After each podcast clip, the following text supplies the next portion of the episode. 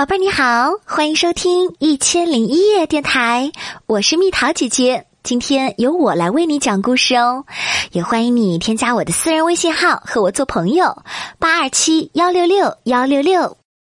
疯狂的邻居，凯特拥有一栋整洁的房屋和一个杂草丛生的菜园子，他拒绝任何家伙染指他种的菜。一天早晨，一阵砰砰砰的声音吵醒了他。等他将身子探出窗户时，他看见的居然是一个巨人，就在隔壁，正在建造一个丑陋的大怪物。这个巨人名叫布鲁斯，他面带微笑，邀请凯特过去喝蒲公英茶。哎呦！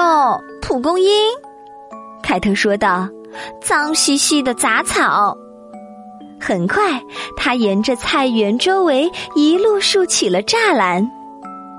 整个夏天，凯特一直都在工作，而布鲁斯却只顾玩乐。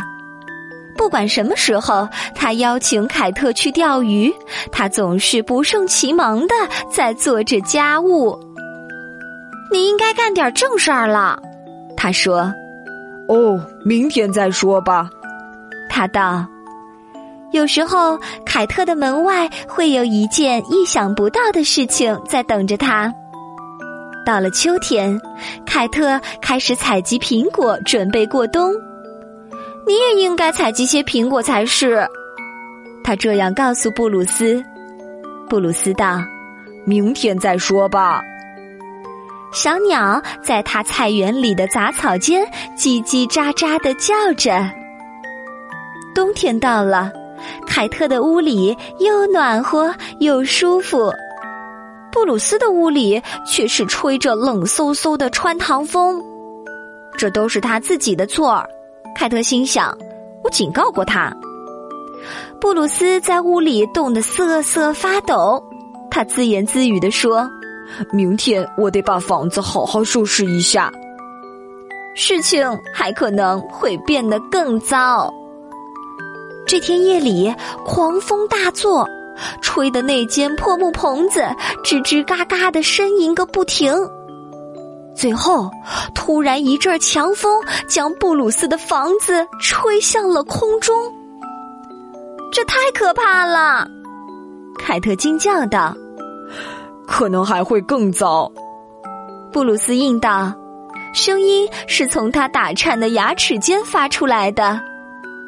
凯特把布鲁斯领进了他的房屋，他能袖手旁观吗？但是不准你吃我的食物，他对他说。当然不会，布鲁斯说道。不过如果你有一瓶底锅水和一点咸盐的话。我可以给咱俩做些美味的榔头汤。榔头汤，凯特道，他的肚子开始嘀嘀咕咕的抱怨起来。